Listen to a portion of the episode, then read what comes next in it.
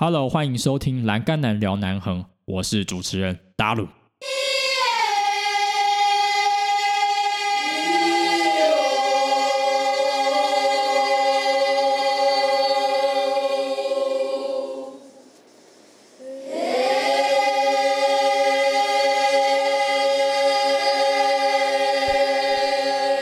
Hello，欢迎你收听今天的节目。在上一集的末端呢，我有跟大家预告说，今天要谈一下南横通车前的杂感哦。不过呢，在那之前，我们先来缅怀一下明巴克路桥。二零一七年的四月二十九日呢，明巴克路桥在通车典礼的祝福下呢，开通了。那没想到，在去年的八六水灾就这样子夭折了。不过呢，我相信明巴克路桥呢。会以全新的面貌呢，再展示给大家看。好，那今天的心情呢，我应该是雀跃的。不过呢，我们还是有一些注意事项呢，需要来先跟大家点名一下哈。比如说，第一个就是环境问题哈。那最近南横公路呢，因为自然的美，那不管是野溪温泉还是登山呢，都吸引了非常多的观光客来踏上这一片。被誉为哦台湾最美的高山公路，不过呢，却也引发了很多的环境问题哦，比如说像是垃圾的问题哦。那垃圾呢，可以分成两块来看哦。那第一个呢是自己造成的，什么叫自己造成的呢？比如说像是当地居民啊，很爱乱丢烟蒂呀，还有就是啊，工程人员嚼槟榔以后呢，就把槟榔渣就直接吐在道路上啊。哦，一个是自己造成的，那另外一个就是啊观光客造成的哦，比如说像是包车还有团客啊，在二零二零年我有讲过，就是那时候去中之关古道，看到很多贴心的包车业者呢，准备了包子还有呃茶点呢，要来慰劳这些刚爬完中之关步道的观光客，结果呢就没有把垃圾带走，看的其实很痛心哦。那另外就是六口温泉呢，也同样是包车业者呢，啊，把这些便当呢，啊，也都是就是都没有收收拾好，然后直接塞在那个六口温泉的垃圾桶。那南横公路的啊，垃圾运作回收系统呢，我讲过，其实就非常的啊紧绷，因为其实不是每一天都有。那我也当时在。第十集用了力道的例子呢，来跟大家讲一下南横究竟收垃圾有多不容易啊！其实就拜托大家呢，能够一同来遵守无痕山顶。好，那这到了这种地方呢，拜托人和自然是平等的，请抛弃那种既有的本位主义呢，啊，来到这一片山林呢，洗脱自己的尘嚣啊！那第二个呢，就是交通的问题哦。那很多著名的景点可能将来啦都会塞爆，比如说眉山、天池、垭口，然后力道。那这一些停车的问题呢，就常常因为之前管制站在天池嘛，所以天池大概零一零五变道啊。二十五公里到二十三公里都，甚至红线都挤满了车辆。不过呢，在洪春景老师的最近新影片有讲，天池呢，随着管制站的延伸呢，哦，它应该问题会被解决。那反倒是垭口，那垭口听说有画新的停车格，那这部分呢，大家就可以去听洪春景老师最新的影片哦。那其实这个停车的问题倒是跟接下来我要讲的问题比呢，其实无伤大雅。因为接下来要讲的问题呢，其实是非常严重的，就是超速问题。那超速问题呢，一样有两方面啊。第一方面呢，我们就要先检讨在地，那居民和在地人士呢，其实有时候开的也很快啊，我也有遇过。那居民呢？为什么要开这么快呢？有人可能是要采收高丽菜，有人呢就觉得说我入手的，然后就可以这样子纵横天下，纵横自我，所以呢就把三十公里的路呢大概骑到哦六十五不夸张，那种蜿蜒的山路也骑六十五。他想要当那个哦南横标仔，然后体验南横的五连法夹弯，所以这一边你也有很可能撞到，不管是这些包车或者是观光客。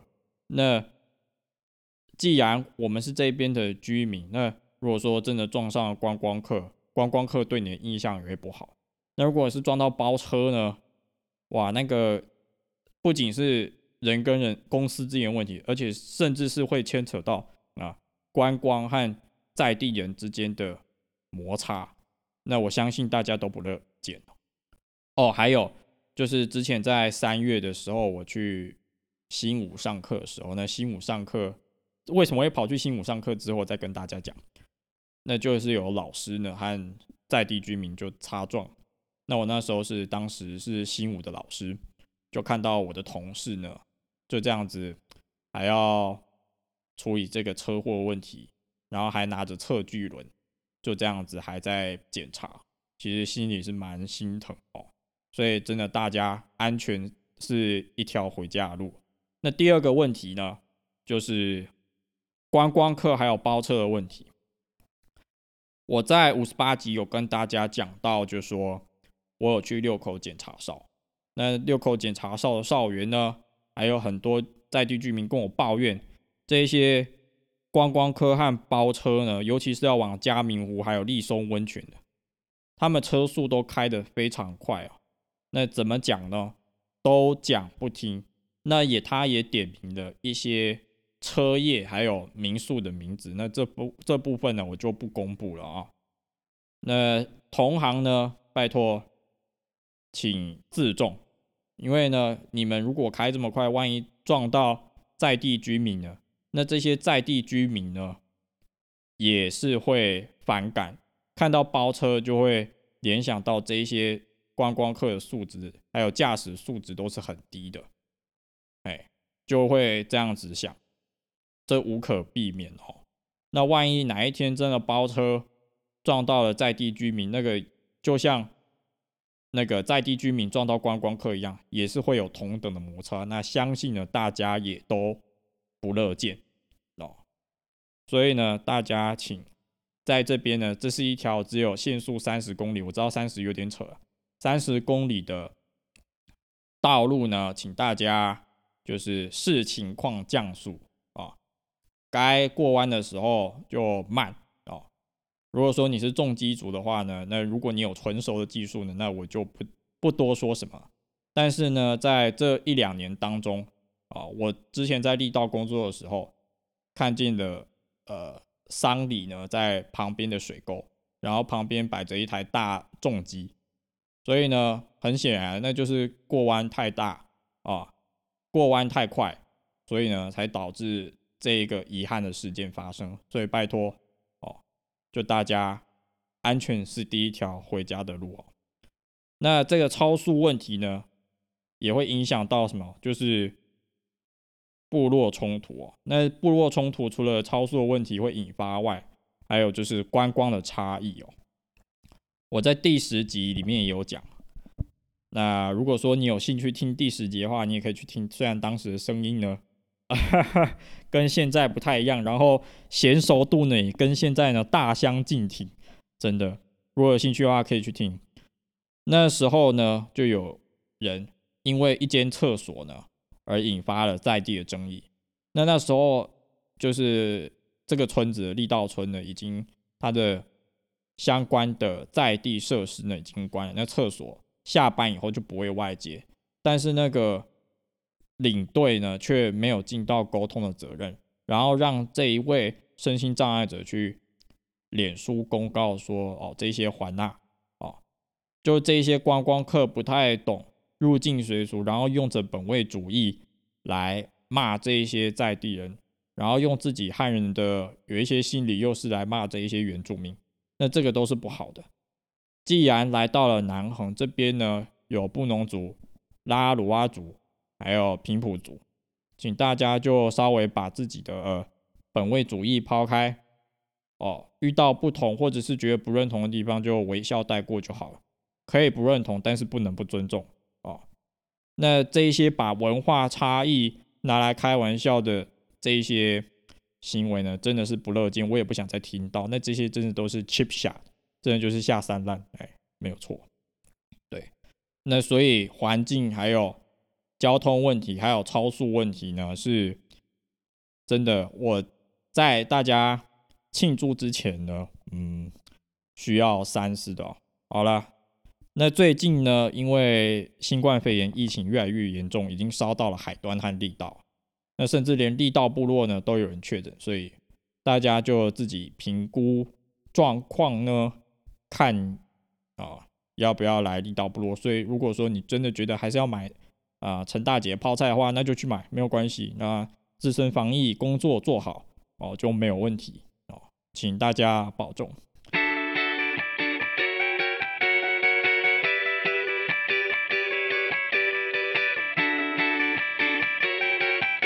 那在量完以后呢，可以开心的谈一下南横公路哈。那对于南横公路来说呢，真的是十三年了哦，十三年够一个 baby 长到国中生了，哦够一个国中生长到一个有为青年的哦，真的是寸金难买寸光阴。那这这十三年来呢，甲仙公路段和关山公路段的耗尽了所有的努力呢，他们都没有放弃在修这一条路。所以，基于这种不放弃的心精神呢，是不是应该要给他们掌声啊？真的，真的，真的，真的，大家要给他们的这个公路段呢，非至上非常大的敬意啊！那不管像是眉山的里关、中之关、天池、快谷、垭口这一些，和大家就是道别很久的景点呢。在两天后呢，也能够用全新的姿态呢和大家相逢啊，就像费玉清那一首《重相逢》一样哈，是不是在梦中呢？那就不知道了哦。呃，南红公路真的是能够这时候来开通，真的是非常伟大的。嗯，一一时间呢，有太多的情绪说不出话来。当想到六口温泉一直崩塌。明隧道一直崩塌，崩了三次。然后像地道居民，九十八年到一百零一年都要走天龙步道。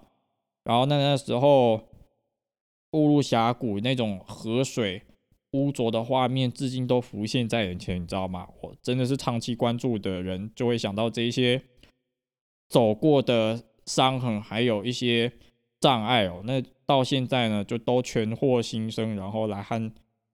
大家就是相见，那唯一没有重生的就是老农溪那一些哦，水攻击波下的光秃秃的岩壁哦。那希望老农溪那边呢的边坡呢，就是能够不要再有损伤了。老农溪那边的真的是不好啊，像像宝来那边，大家就可以去看光秃秃的。那宝来一桥的开通呢，最近清明节。啊，苏贞昌院长也来剪彩了，可见这个桥呢，也是对于宝来人来说呢是非常重要的啊。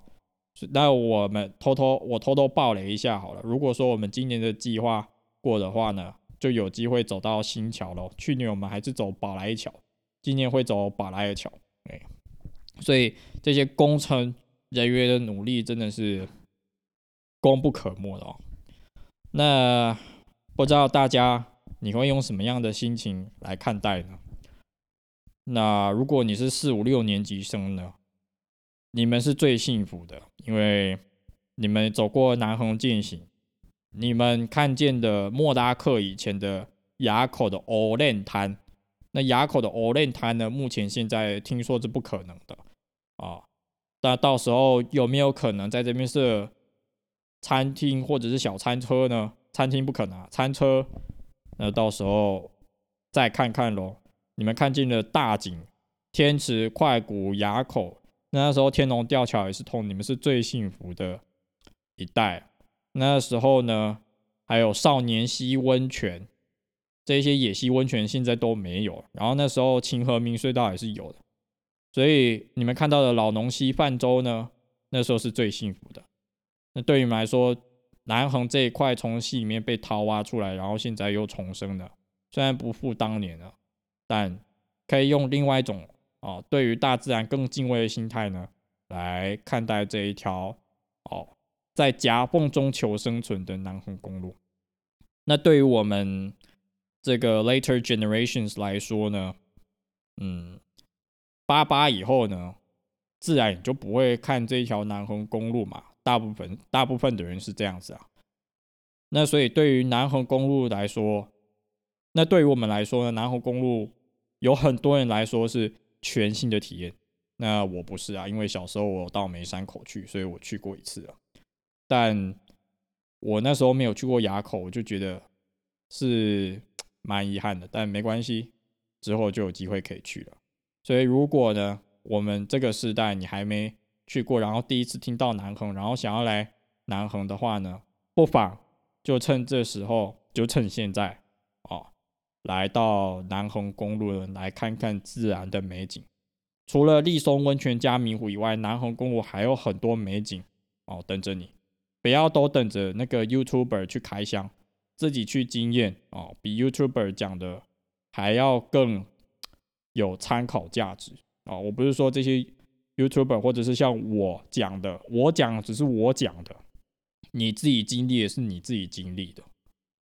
所以真的，如果说你是比较晚关注南横公路的人，可以来体验看看，南横有很多值得啊。